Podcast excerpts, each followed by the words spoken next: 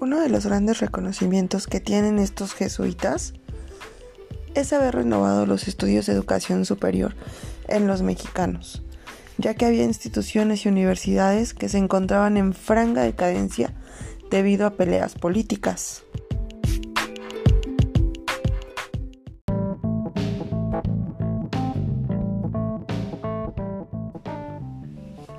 Hola, buenas tardes. Mi nombre es María José y hoy les voy a hablar sobre los jesuitas y la educación. La orden religiosa conocida como jesuitas o Compañía de Jesús fue fundada en 1534 por Ignacio de Loyola.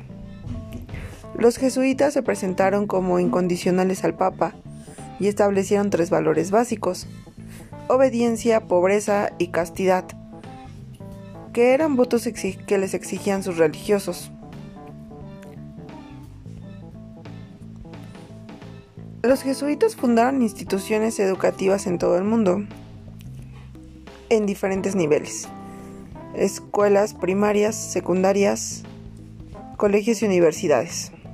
En el siglo XVIII, la oposición a la orden provino de varios frentes.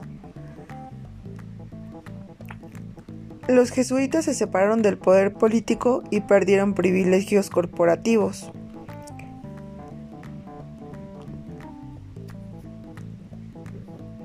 Los maestros tendrían como misión transmitir contenidos y normalizar los educandos para hacerlos católicos obedientes al Papa y que se opusieran a las ideas luteranas.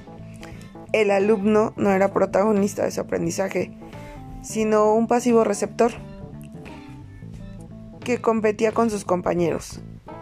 El protagonista de todo el proceso educativo y el dueño del saber era el maestro que desde una posición superior con respecto a quienes debían educar, conocía, investigaba, interpretaba de modo correcto y luego le brindaba el saber ya organizado a sus, a sus alumnos, quienes no podían emitir sobre ellos alguna opinión,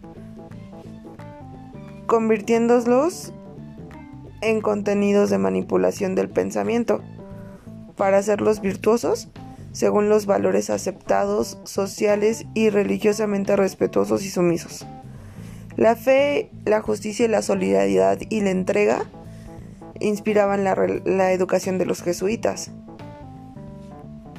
Se introduce a los educandos en actividades más teóricas que prácticas, especialmente centradas en las humanidades clásicas.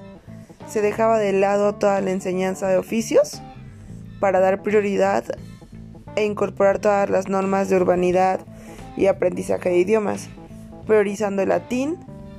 Los artesanos comenzaron a aprender sus oficios en los talleres,